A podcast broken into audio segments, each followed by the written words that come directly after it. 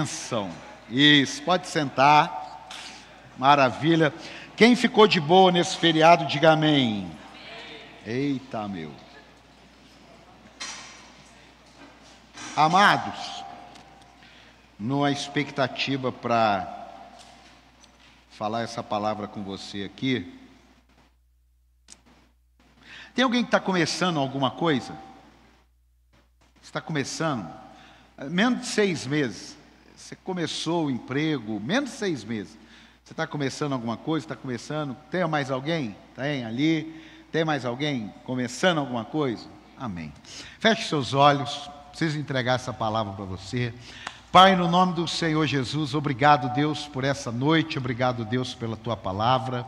Obrigado, Deus, porque o Senhor é conosco e o Senhor vai nos empoderar, o Senhor vai nos abençoar, o Senhor vai ampliar nossa visão, o Senhor vai nos restaurar, o Senhor vai nos motivar, nos exortar, e nós vamos sair daqui hoje mais abençoados para a glória do teu nome. Amém. Dá um aplauso aí.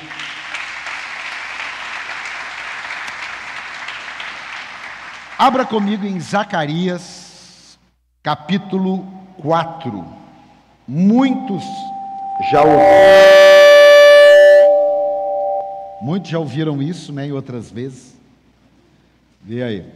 Beleza? Pronto. Muitos já conhecem uma parte desse texto, mas ele é bem é, denso no que diz a começos. Começo de vida cristã, começo de um negócio, não importa. Começos, diga começos. Mais forte, começos. Zacarias 4,9 diz assim: vamos para a palavra. As mãos de Zorobabel colocaram os fundamentos deste templo. Suas, mãe, suas mãos também o terminarão. Assim saberão que o Senhor dos exércitos me enviou a vocês. Pois aqueles que desprezaram o dia das pequenas coisas terão grande alegria ao verem a pedra principal nas mãos de Zorobabel. Então ele me disse: Estas sete lâmpadas são os olhos do Senhor que sondam toda a terra. Diga amém. Vamos por partes aqui para a gente entender isso aqui. Zorobabel é um, um líder judeu que nasce na Babilônia e ele é o primeiro líder a levar o povo de volta para Israel, de volta para Jerusalém. Quem está aqui? E nessa trajetória, nessa chegada dele, a primeira coisa que ele quer fazer é reconstruir o templo. E a primeira coisa que ele faz para reconstruir o templo, você vê, Neemias ele arrumou as portas de Jerusalém. Zorobabel começa pelo altar, diga o altar. Mais forte, o altar. Tudo na tua vida, se você não começar pelo altar, se você não começar pela tua vida com Deus, se você não começar com os princípios da palavra de Deus, você vai começar de uma maneira que dá até para começar, mas não consegue terminar, dá até para começar, mas não consegue ser feliz, ser bem-aventurado naquilo que você deseja fazer. Tem alguém aqui para dar um amém ou não? Então escute. O contexto aqui é que apesar de algo grande e animador, muitas pessoas ali, elas estão assim. Ah, como é que está começando. É isso que o texto está dizendo. Ah, mas, puxa vida. O cara falou que está começando a construir uma casa. Tem 100 lajota lá no lote. Ah, quem está aqui? Eu me lembro quando a gente começou essa igreja, lá na garagem de casa. Que na realidade foi lá na sala de casa.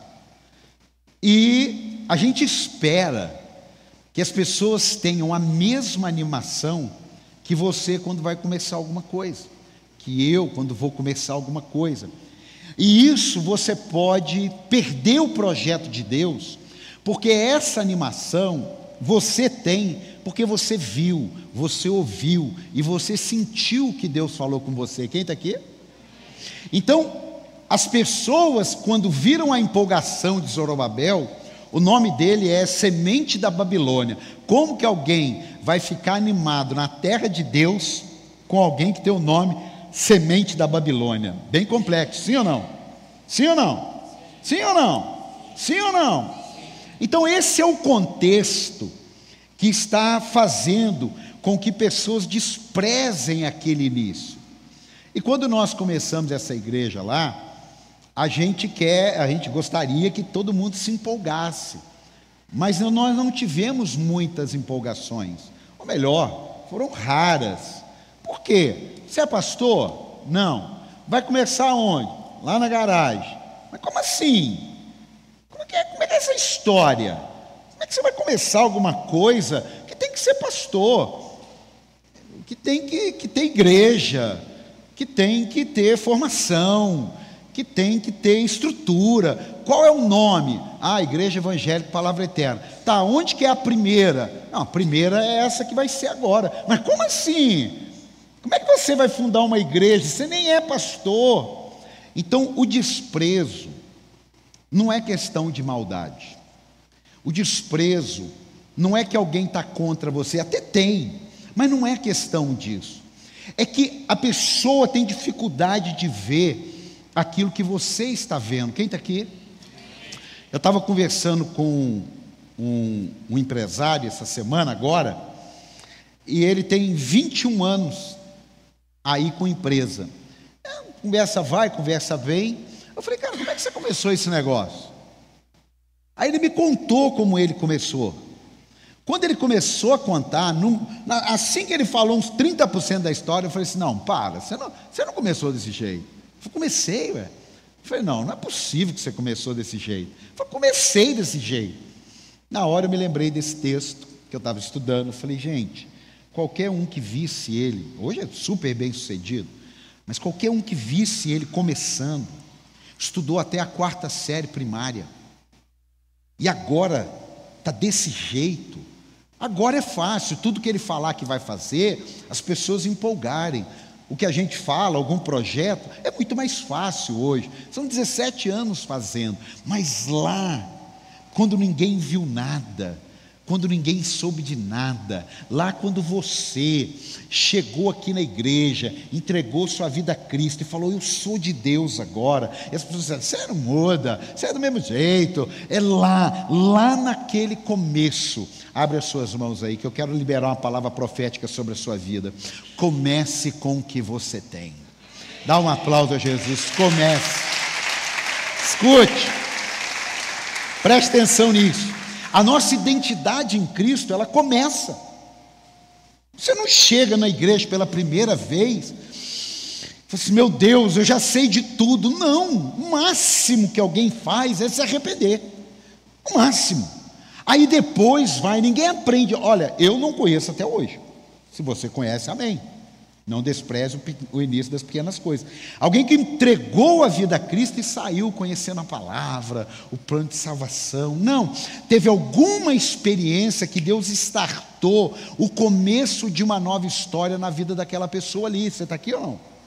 Teve alguma coisa ali que. Mas ela precisou continuar. Diga continuar. Diga continuar.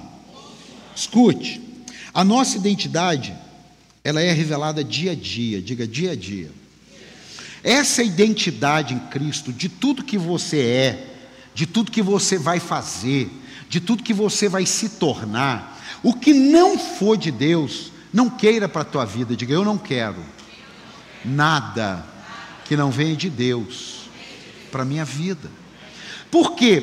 Porque apesar de você começar, como nós todos começamos, o começo não é o fim, digo o começo não é o fim. Então, em nome do Senhor Jesus, eu e você precisamos entender o que está escrito em Oséias, capítulo 6, versículo 3. Oséias, capítulo 6, versículo 3.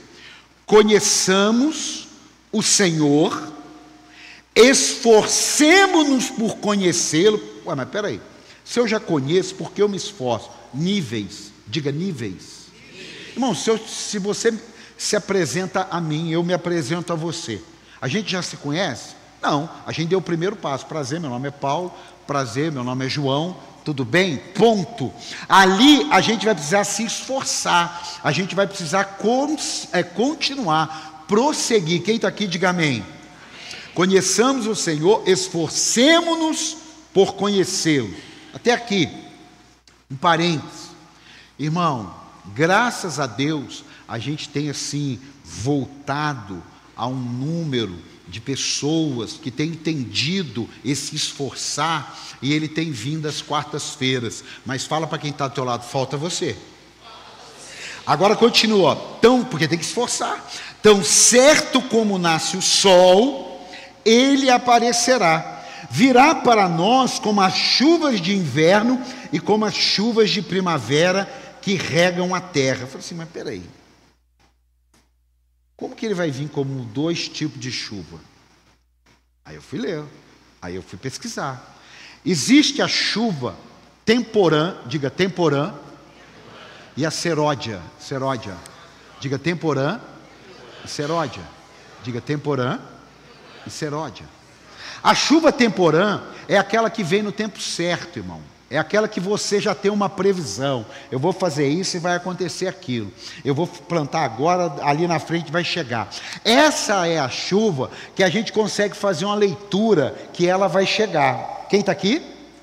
Só que Deus está dizendo, eu também vou mandar essa da primavera, que é a seródia.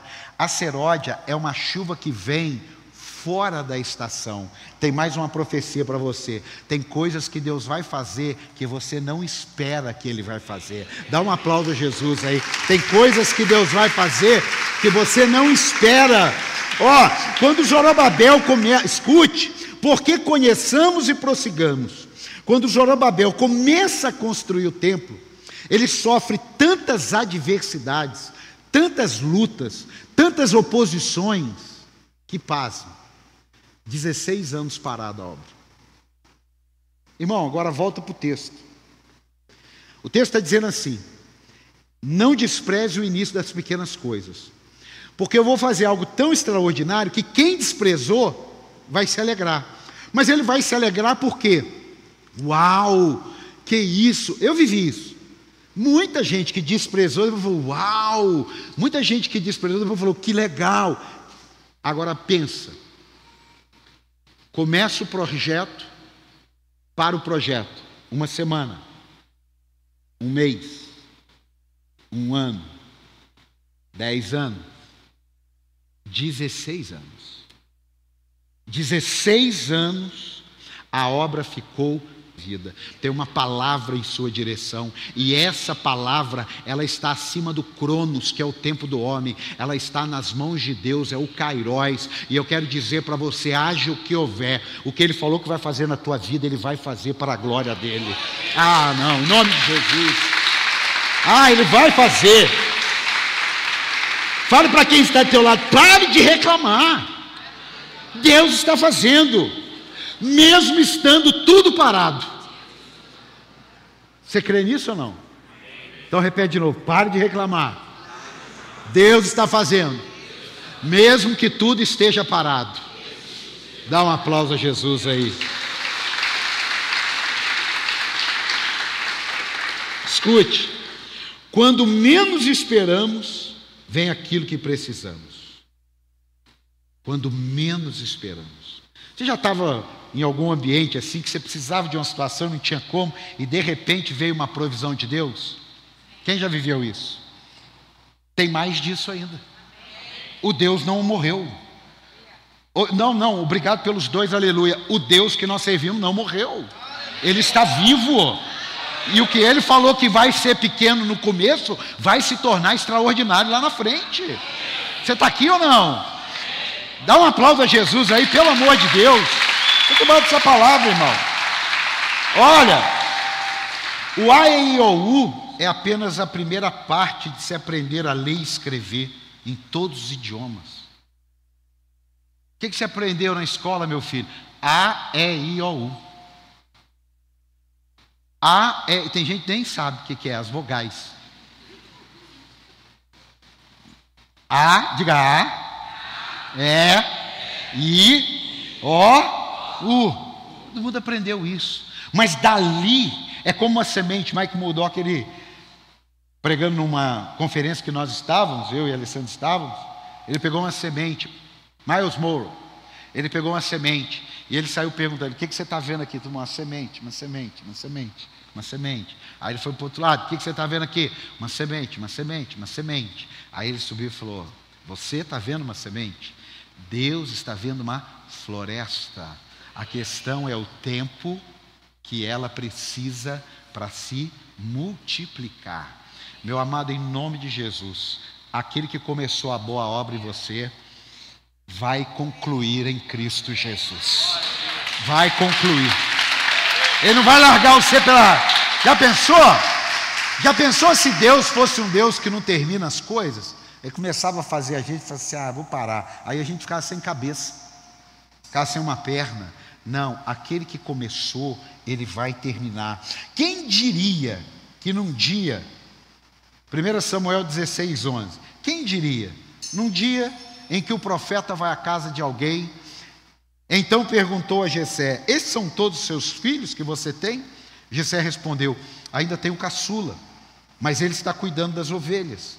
Samuel disse: Traga-o aqui. Nós não nos sentaremos para comer enquanto ele não chegar. Jessé mandou chamá-lo e ele veio. Ele era ruivo, de belos olhos e boa aparência. Então o Senhor disse a Samuel: É este levante-se e unja-o. Samuel apontou o chifre cheio de óleo e ungiu na presença de seus irmãos. E a partir daquele dia, o Espírito do Senhor apoderou-se de Davi e Samuel voltou para Ramá. Tudo aconteceu ali? Não. Dali ele foi para o rei? Não. Dali ele foi para o palácio? Não. Dali ele foi casar com a filha de Saul? Não. Dali ele tinha um exército? Não. Dali começou. E os irmãos dele que olharam para ele e viram o que ele fazia, falaram assim: não estou entendendo o que está acontecendo aqui. Por quê?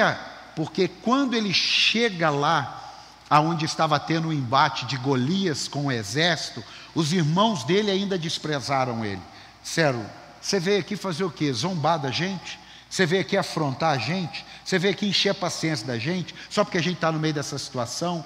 Irmão, ali, Davi não estava nem zombando nem nada, Davi estava conhecendo e prosseguindo em conhecer ao Senhor. Deus não mandou ele derrubar um gigante, mas ele sabia que a unção estava sobre ele. Eu quero declarar sobre a sua vida: aquilo que Deus vai fazer na tua vida, você precisa da unção. Por isso tem aquele ditado: unção e outros não são. Diga uns são, outros não são. É assim. Ali tudo aconteceu, não, mas aquele pequeno ato, diante do desprezo de sua casa, desencadeou um processo. Fale bem alto, eu vou começar com o que eu tenho. Trazendo para a vida espiritual, tem muita gente que desiste da vida espiritual. Tem muita gente que desiste de Jesus. Tem muita gente que está enfraquecendo na fé e não está observando que ele não tem que se preocupar em crescer primeiro, ele precisa estar preocupado em progredir. Vou te explicar a diferença. Progredir é você ir, mesmo que devagar, para frente. Talvez você não esteja crescendo, mas você precisa avaliar se você está progredindo. Na academia você ouve muito esse termo. Quando você começa a fazer um exercício, com o passar do tempo, o cara fala: Poxa, você está progredindo. Você começou com 10 quilinhos, está com 11, hoje você já está com 18 quilos, você está progredindo. Agora, começou daquele jeito? Não. Olha, primeiro vem a semente, depois vem o fruto. Se você plantar a semente, você pode ficar tranquilo que vem fruto. Mas não adianta você fazer campanha de jejum, fazer campanha de oração, fazer campanha para ler a Bíblia, fazer campanha de ir no monte, fazer campanha, fazer campanha fazer campanha. Se você não semeia, uns vão precisar semear tempo Ele semeia até dinheiro, mas ele não semeia tempo. Outros vão precisar semear dinheiro, semeia tempo, mas não semeia dinheiro. Outros vão precisar semear talento, ele semeia tempo, ele semeia dinheiro, mas o talento que ele tem, ele não investe na expansão do reino de Deus, ele não investe na conquista do reino de Deus. Meu amado, em nome do Senhor Jesus, diga: toda semente, gera um fruto. Diga mais forte: toda semente gera um fruto. Dá um aplauso a Jesus por isso aí. Toda semente gera um fruto.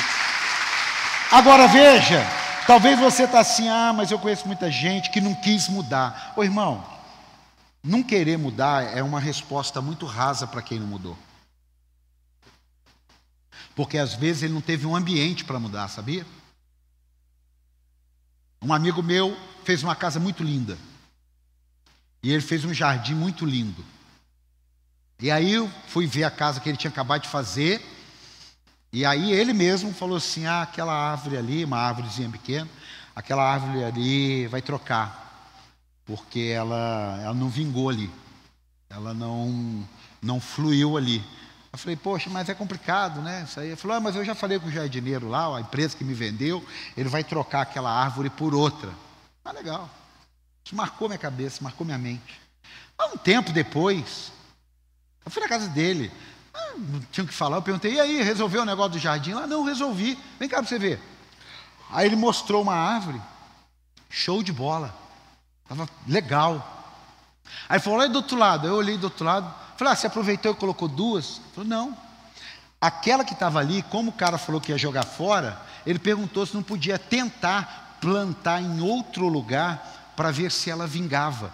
E aí nós plantamos ela num outro lugar e ela vingou. Você sabia que o ambiente que você está ou te faz morrer ou te faz vencer?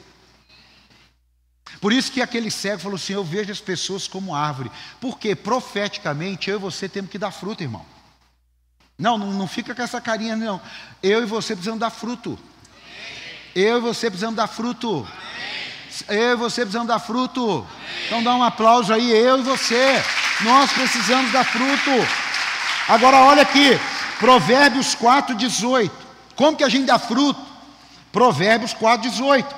A vereda do justo é como a luz da alvorada, que brilha cada vez mais até a claridade do dia. Na ferreira está assim, mas a vereda do justo é como luz da aurora, que vai brilhando mais e mais até ser dia perfeito. A luz da aurora é aquele amanhecer. Haja o que houver, aquele raio. Quando ele começa a abrir, ninguém segura, irmão. Quando começa o dia a raiar, ninguém segura. Não, não, para. Assim deve ser a gente. A gente atravessa um período de escuridão na vida, mas conforme Jesus vai raiando na nossa vida, nós precisamos dar luz. Por isso que ele falou: vocês são luz. Quem está aqui, diga glória a Deus. Vocês são luz. Eu e você somos luzes para esse mundo. Eu e você temos um caminho a seguir, mas temos um caminho a apontar para aquele que está perdido. Dá um aplauso aí, pelo amor de Deus. Ó, escute, aprenda a brilhar dia a dia. Você não precisa sair daqui hoje querendo tudo. Mas você precisa sair daqui hoje melhor que ontem e pior que amanhã. Eu vou repetir, você precisa, no mínimo, sair daqui hoje melhor que ontem e pior que amanhã. Faz sentido aqui ou não? É isso que vai fazer. Eu não sei se eu anotei aqui para falar. Isso. Escute. A palavra pode começar a gerar em você uma vida tremenda, num culto. Mas você não consegue a transformação só vindo num culto. Quantas pessoas que a gente conhece falam assim: ah, eu já fui na igreja, mas estão com a vida do mesmo jeito, não muda. Por quê? Porque ela não continuou. Ela tem um projeto extraordinário de Deus na vida dela. Ela tem as lutas como Zorobabel tem. Ela sabe que o altar da vida dela é o coração, porque aonde estiver o teu tesouro, ali estará teu coração. É por isso que Mateus 6:33 buscar em primeiro lugar o reino de Deus. Então ela sabe, mas ela não consegue dar sequência naquilo. Quem sabe você entrou aqui hoje precisando ter essa atitude. As coisas podem estar difíceis para você, mas você não pode retroceder, você não pode desistir, você não pode ouvir conselhos que te tirem da presença, você tem que ouvir conselhos que te mantenham na presença. Dá um aplauso aí, dá um glória a Deus aí, irmão. Ó, oh, você precisa começar e não pode parar no primeiro obstáculo. Não pode parar na primeira adversidade. Irmão, deixa eu falar uma coisa para você. Se andar com Jesus fosse ausência de problema, as igrejas estavam lotadas, irmão. É que andar com Jesus não quer dizer ausência de problema. Só que as pessoas não aprendem que andar com Jesus significa que Ele vai estar, mesmo em meio aos problemas, e vai dar a vitória que você precisa no meio dos seus problemas, pelo amor de Deus. Mas não pode parar, irmão. Você vem aqui ao domingo, irmão. Você vem aqui ao domingo. Talvez a sua semana foi maravilhosa, maravilha.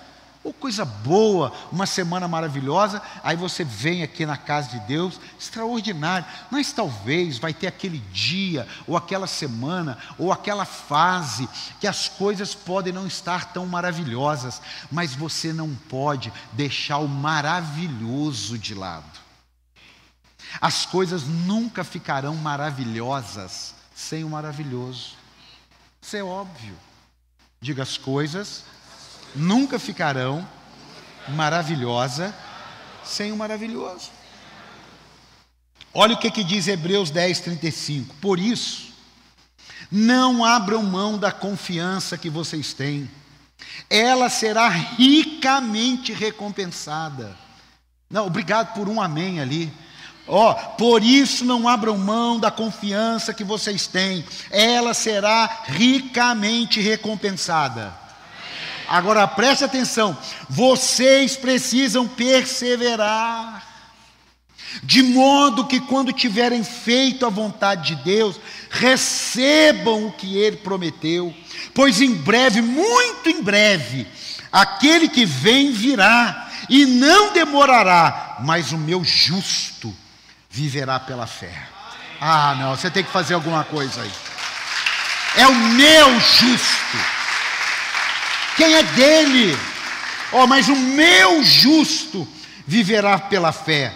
E o que mais? E se retroceder, não me agradarei dele. Olha aqui, a impressão que dá quando a gente lê essa parte é que Deus está desagradado.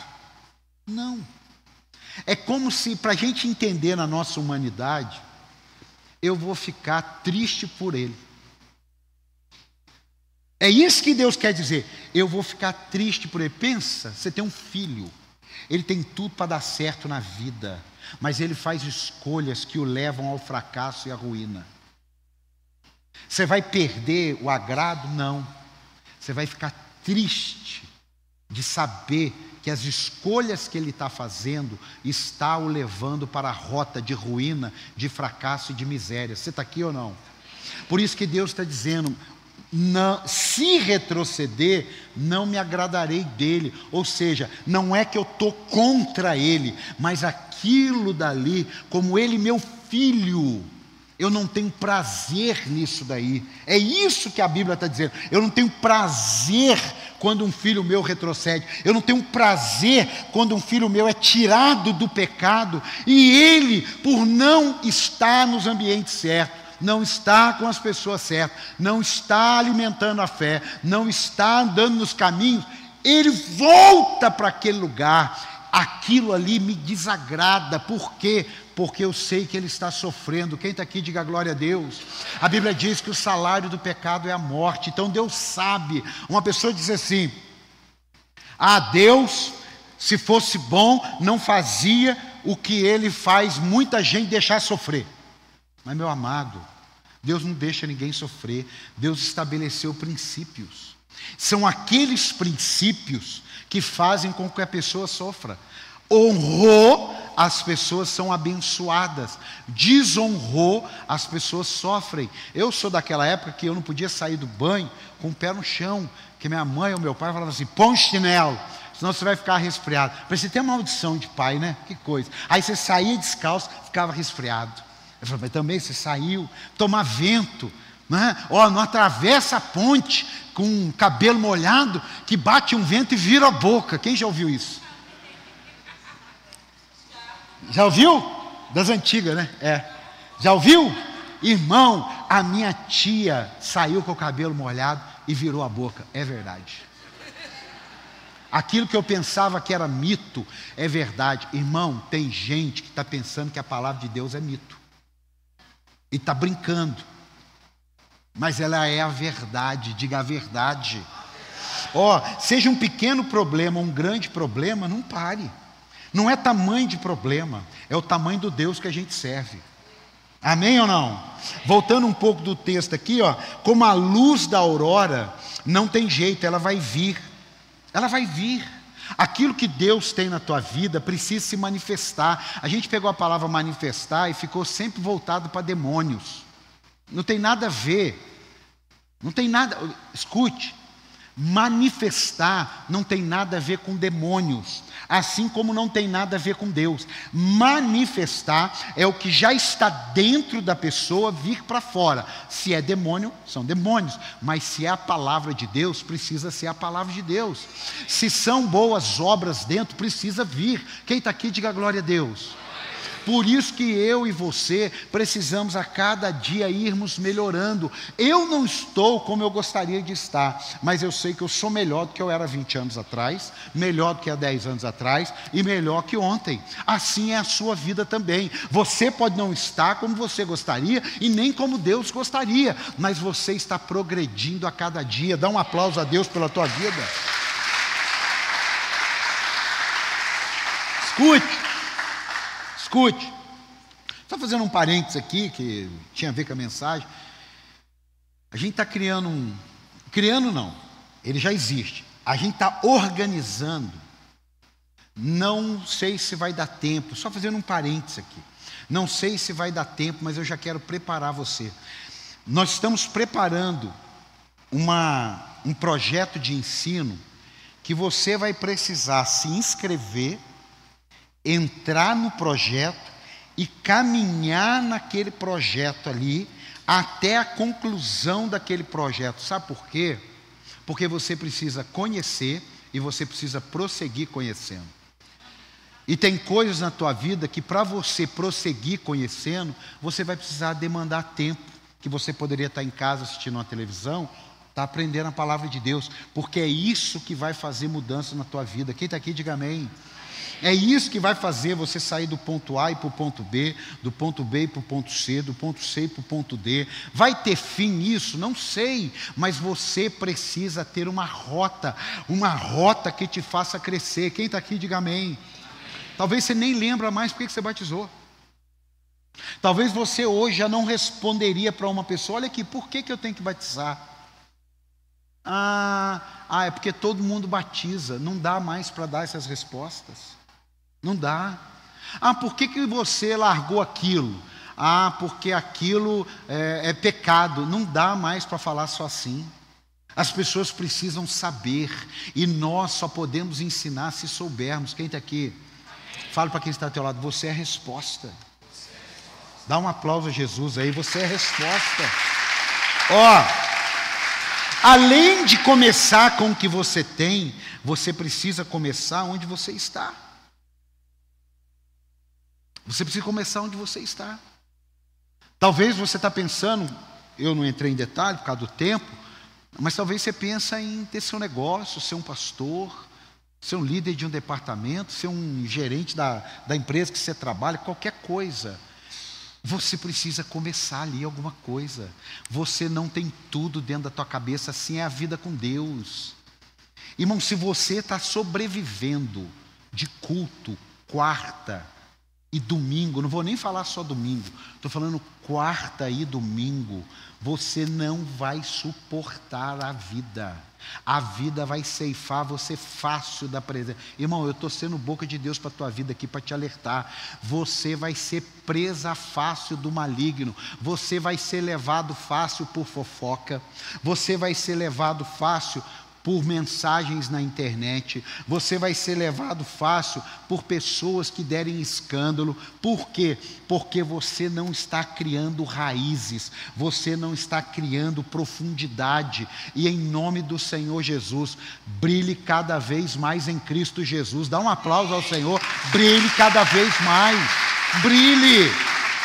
Aposto, mas é, é desse jeito, irmão. Olha a chave de milhões que eu tenho para você aqui. Não espere ânimo dos outros para aquilo que você tem que fazer. Essa é uma chave de milhões. Não espere ânimo dos outros para aquilo que você tem que fazer. Não espere. É você que tem que fazer? Então, meu irmão, vamos embora.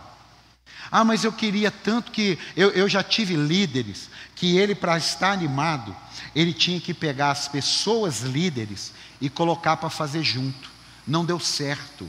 Você tem que estar animado com aquilo que você tem que fazer. É legal estar tá todo mundo animado, é ótimo, mas não é assim que normalmente vamos encontrar. Não é todo mundo que vai querer que você seja promovido na sua empresa. Não é todo mundo que vai querer que você seja promovido lá na sua faculdade. Não é, mas você precisa ter essa convicção. Não é todo mundo que quer você cheio do Espírito Santo. Não é. Sabe por quê? Sabe qual é o primeiro motivo? Aqui não, aqui não acontece isso. Mas porque ela às vezes não está cheia do Espírito Santo. E você cheio do Espírito Santo, você com uma vida santa, você com uma vida cheia da graça de Deus, você expõe a vida dela. Ela, ela não quer aquilo ali. Ela é, é como uma pessoa que está fazendo regime, que alguém que não quer fazer o regime descobre, fala assim: ó, oh, eu vou pagar uma pizza para você. Ao invés dela pagar uma salada de alface, ela quer pagar uma pizza. Nunca pagou pizza. Mas ela quer. Por quê? Porque muitos, por não fazerem o que deveriam fazer, não querem ver outro fazendo. Quem está aqui, diga glória a Deus. Dá um aplauso a Jesus por isso. Escute. Mas você vai ter que fazer. Expectativa dos outros naquilo que você tem que começar.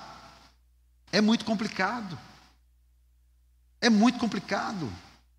Você quer ver uma coisa assim, encaixando aqui?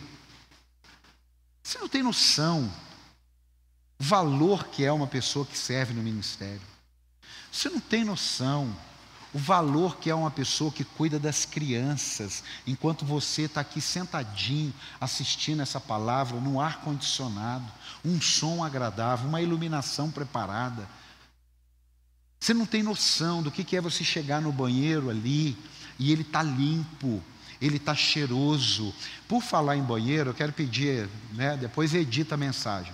Eu esqueci, papai e mamãe de criança, né, não é adolescente que não faz isso. Papai e mamãe de criança. Os obreiros estão achando tufos de papel toalha no lixo da, do banheiro da igreja. Preciso falar isso. Nós estamos começando com o que a gente tem, amém? Então a gente precisa tratar isso. Mas no culto, irmão, não dá para falar particular. Então, escute, abri um parênteses na mensagem aqui. Em nome de Jesus, os obreiros estão autorizados a ver uma criança fazendo isso, trazer ao pai e comunicar ao pai aquilo que está acontecendo. Porque não pode. Ou pode? Pode ou não pode? Pode ou não pode? Pode ou não pode? Volta para a mensagem, depois edita isso aí e ficou tudo certo. Irmão, deixa eu te falar uma coisa. Deus tem algo grande para fazer na sua vida, mas não é grande medido pela vida do outro, é grande medido por aonde Ele te tirou. Quem está aqui? Não é grande por aquilo que fez na vida do teu vizinho, é grande por aquilo que Ele fez na tua vida. Faz um amém aí e dá um aplauso a Jesus aí bem forte. Ó. Oh, Escute, pare de buscar a perfeição. Você quer que Deus faça coisas grandes na tua vida? Pare de buscar a perfeição. Irmão, sabe o que eu descobri? Duas coisas. Primeiro, aquele que quer as coisas muito perfeitas, ele é procrastinador. Ele está sempre. Não, porque. Não, é porque eu quero começar. Eu quero. Não, isso aí é procrastinação. Mas sabe uma outra coisa que eu aprendi? A segunda coisa que eu aprendi é que tem gente querer ser perfeito para continuar. Eu vou explicar. Tem aquele que quer começar, se for perfeito, está procrastinando. E tem aquele que começa e ele quer ser perfeito. Para com isso. Não tem ninguém perfeito. A gente pode começar uma vida cristã cheia do Espírito Santo e tropeçar. E além de tropeçar, cair. E além de cair, patifar no chão. Tem que se levantar. Você pode tropeçar e cair, mas você não pode ficar caído. Deus sabe quando a gente cai, mas Deus também quer que a gente se levante. Ah, eu não estou indo mais na igreja porque eu errei, eu fiz um negócio que eu não deveria fazer. Irmão, tem que se levantar e voltar. Tem que se levantar e voltar. É muita gente que para. É muita gente que quer ser perfeito. Agora, sabe o que é o pior? É aquele que fala assim: ah, mas na igreja está todo mundo igual. Irmão, no nível da imperfeição, sim. Mas todo mundo igual, não. Tem pessoas que estão no nível mais avançado, tem pessoas que estão no nível mais atrasado, e tem pessoas que estão na sua ótica, no seu nível, no seu momento. Agora, isso não justifica você parar. Deus começou a fazer uma obra na tua vida porque alguma coisa na tua vida não deu certo, ou você desagradou a Deus, como texto, e você agora fala assim: agora eu vou chutar o pau da barraca de uma vez. Fala para quem está ao teu lado: não é assim. Eu preciso melhorar isso, amém, amado? Diga, eu vou melhorar isso na minha vida. Olha o que, que diz Provérbios 24, coloca aí. O preguiçoso não ara a terra na estação própria, mas na época da colheita procura e não acha nada. Irmão, isso aqui na vida espiritual da gente, no, no, no processo do comércio com o que você tem, ele não está buscando a Deus. Quando vem um problema, ele não tem força, mas aí ele quer ter força. Como assim? Ele não investe nos princípios da palavra de Deus, depois quer procurar uma colheita. Como assim? Aí quer um atendimento de uma hora para resolver um problema que é construído como? Na estação própria.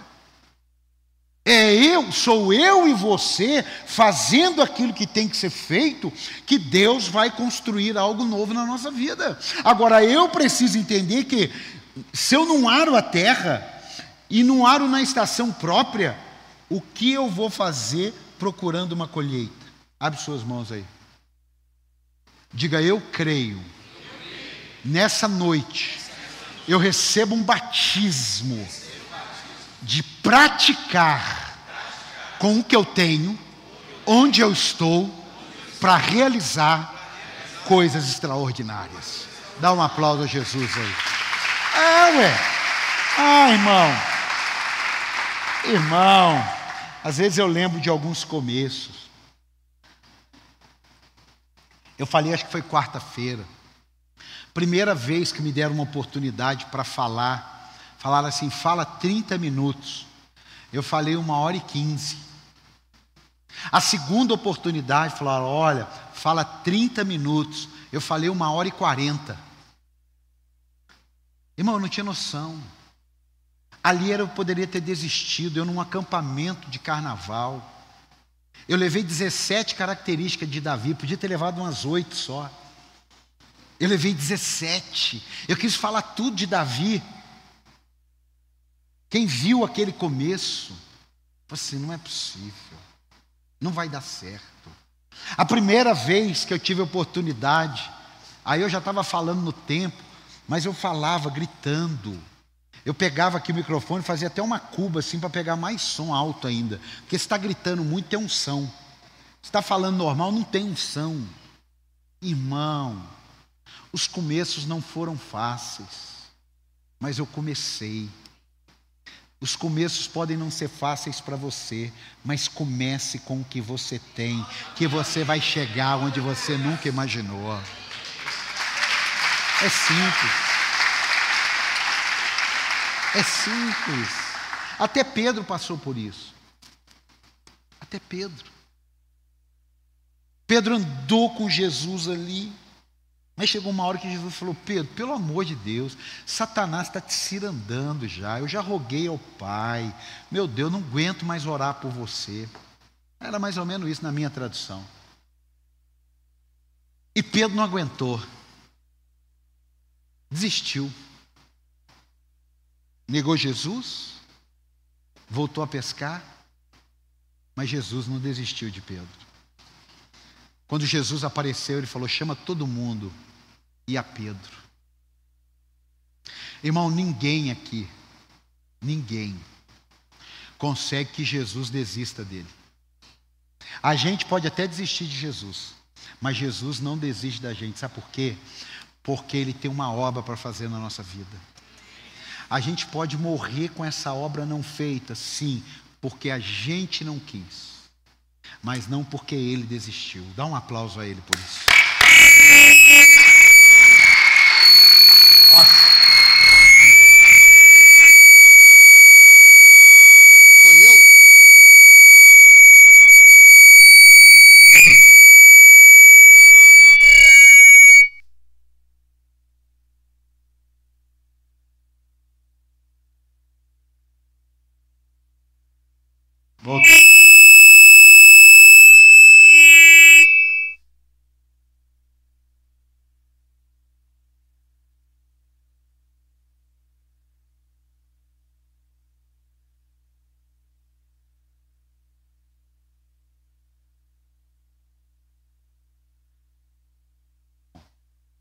Aleluia. Aleluia. Vai que aleluia dá certo. Deu aí? Tá ouvindo aí? Pronto aí? Maravilha. Ó. Eu já avisei, eu já avisei.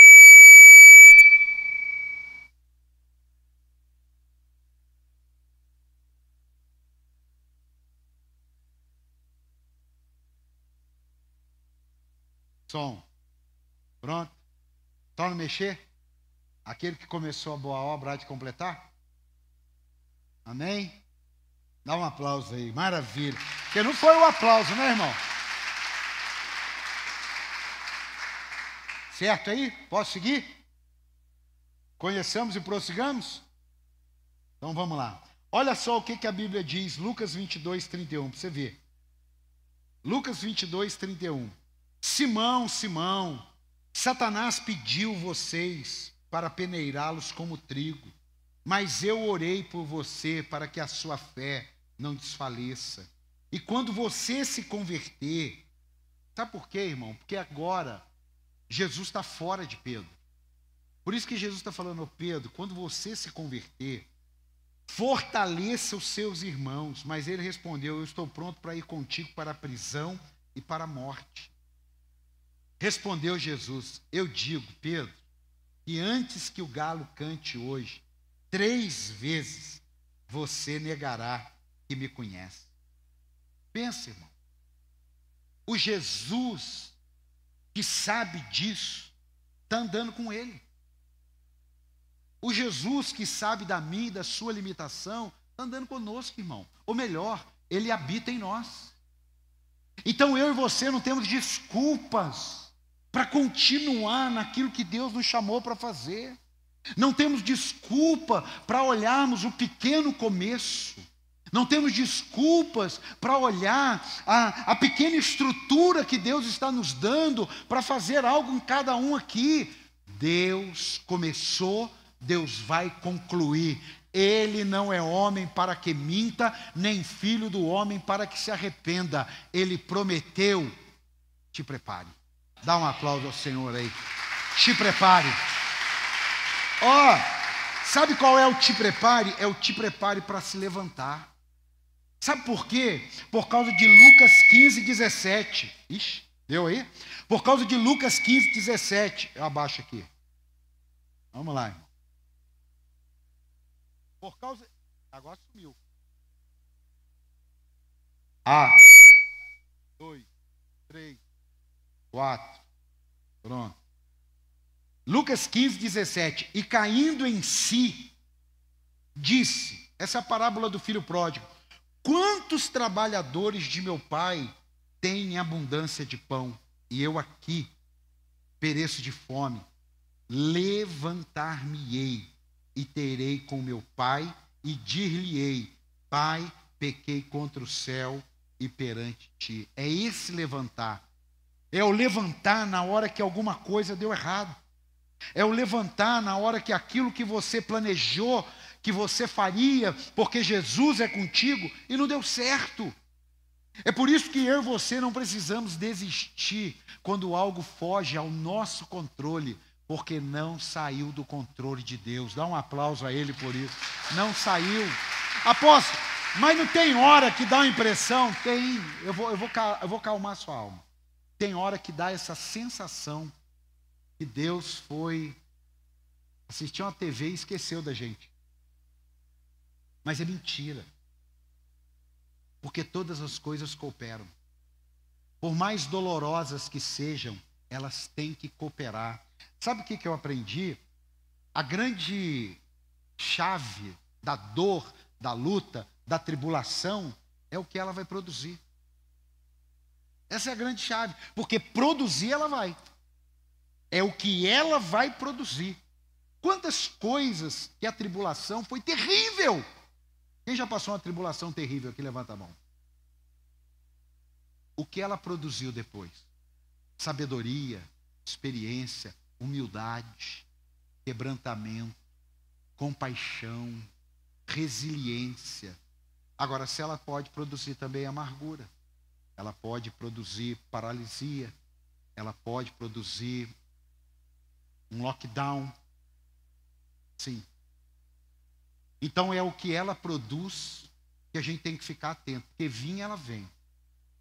Porque Jesus falou: "No mundo tereis aflições". Ele não enganou. Agora é o que isso vai produzir na gente. Quem está aqui, diga amém. Crescer é uma escolha, assim como permanecer como você está. É uma escolha. É uma escolha. Aposto, escolha é uma escolha.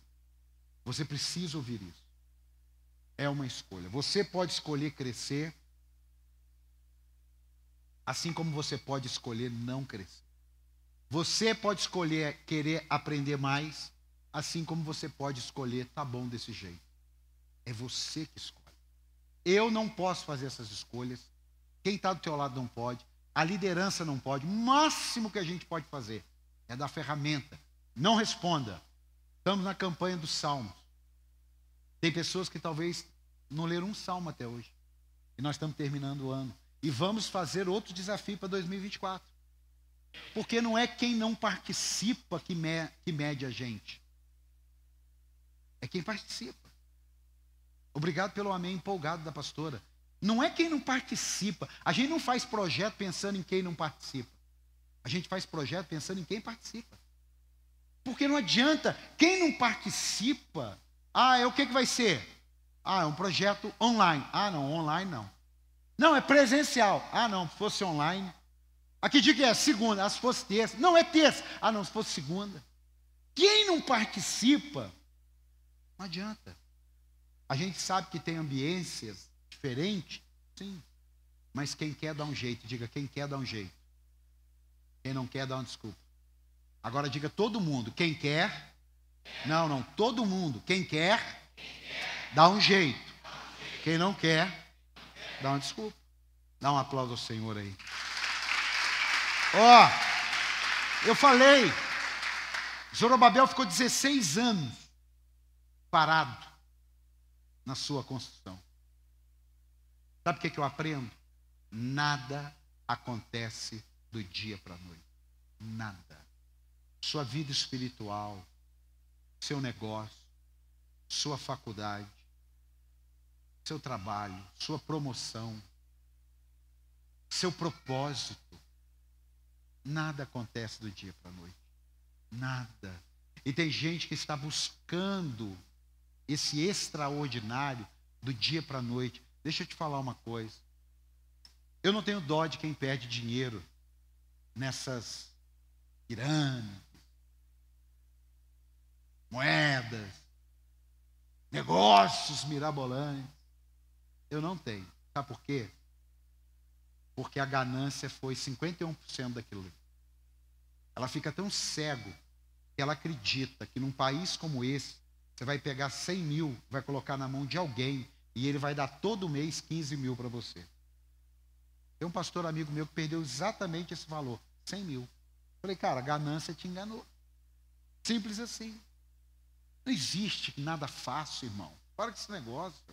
Não, porque eu estou sabendo que isso aqui dá dinheiro fácil. Que conversa é essa? O que nessa vida dá dinheiro fácil? Nada. Não, mas aquele cara lá, ele criou um software. Ele é um. É um talento. É um cara fora da curva. Mas não adianta ficar correndo atrás dessas coisas. Nada que é duradouro cresce do dia para a noite.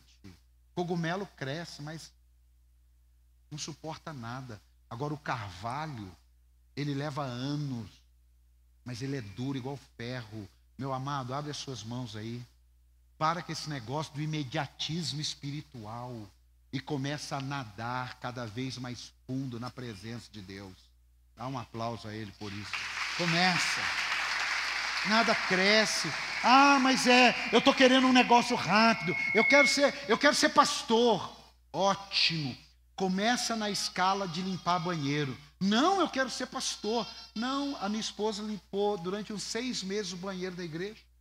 Toda quinta e sábado à tarde. Minha esposa pegava duas irmãs, às vezes levava minha filha. Não tinha obreiro assim, colocando água, não tinha nada disso, não, irmão. Ela tinha que ir lá. E quantas pessoas hoje falam assim: ah, eu quero servir no ministério? Falam assim: tem como você cuidar do banheiro? Me humilhou. Me humilhou. Quem que ele pensa que eu sou? Ah, então é isso para o irmão que olha banheiro que você pensa? Ah, entendi. Então, servir na igreja, é, é claro que é de acordo com a capacidade, é outra coisa. Não adianta querer cantar se não sabe cantar, irmão. Não adianta querer pregar se não sabe pregar. Vai pregando para um, vai pregando para o espelho, depois você melhora. Mas eu quero dizer o seguinte: quer dizer então que nós vamos mensurar desse jeito? Fala para quem está ao teu lado aqui, não. Aqui todo mundo que serve é excelente para a glória de Deus. Dá um aplauso ao Senhor aí. Olha, Outro parênteses, depois edito. Talvez a gente decida pelo sim. Escola de voluntariado terá inscrição e taxa. Taxa. Vou repetir. Então, um parênteses aqui, que eu falei do voluntariado aqui. Inscrição, vai ter que se inscrever. 100% de presença. Nós não vamos colocar 50 aulas e uma taxa. Você acha que a taxa é por causa de dinheiro? Não, não. É por causa do coração. É por causa do coração. Porque tem pessoas que querem servir, mas o coração não é de servo. Não tem como. E muitos começaram a fazer isso na igreja, sabe para quê? melhorar o voluntariado. Sabe por quê? Voluntário não está aqui para ajudar. Eu preciso te ensinar isso com toda a igreja. Voluntário não ajuda. Ajuda, a gente ajuda ali fora. Empurra o carro de alguém, dá uma esmola. Aqui nós servimos para a glória de Deus. Dá um aplauso ao Senhor, nós servimos.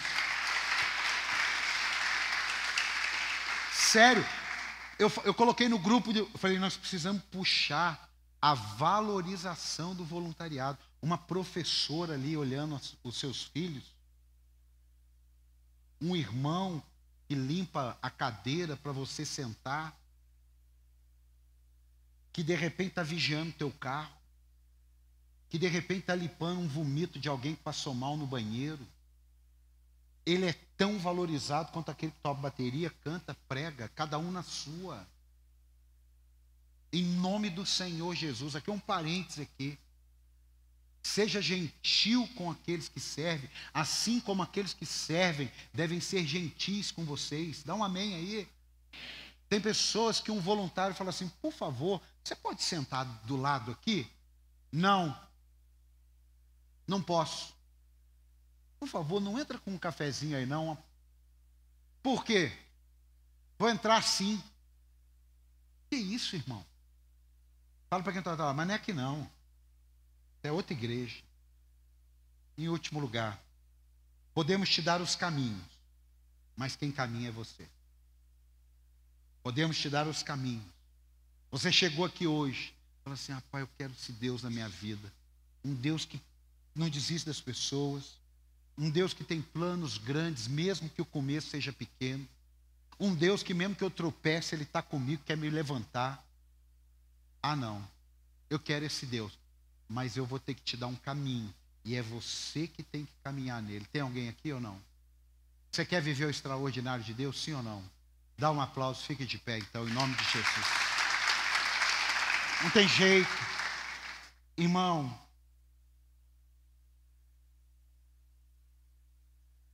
escute isso.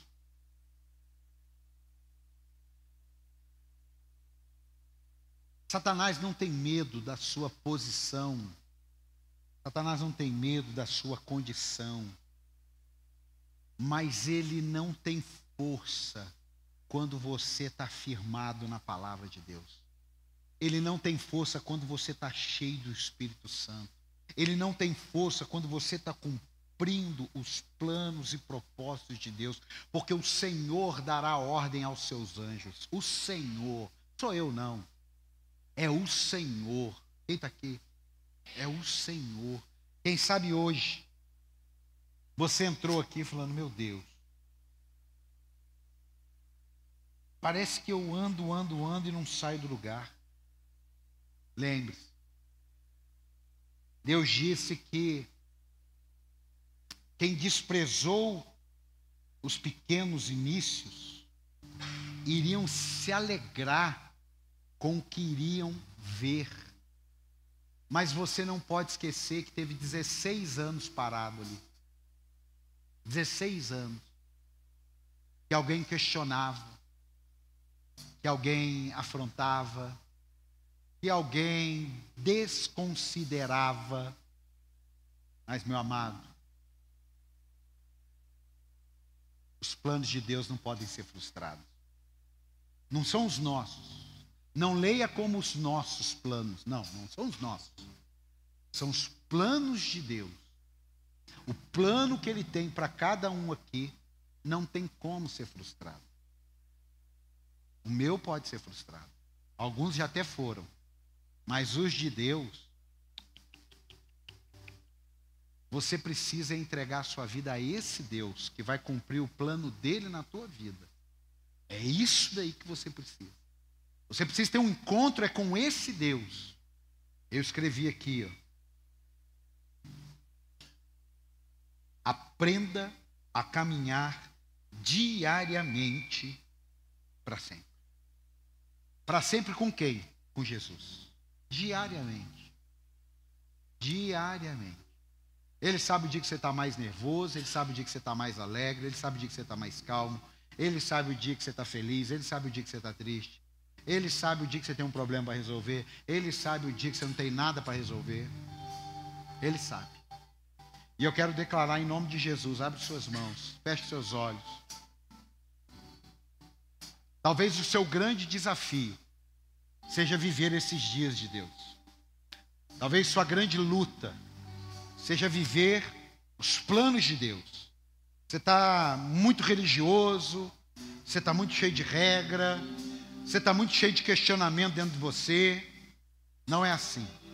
É você cumprir com o que Deus tem para a tua vida. É você viver a libertação que Deus tem. Deus não vai largar coisas enroscadas na tua vida. Não vai.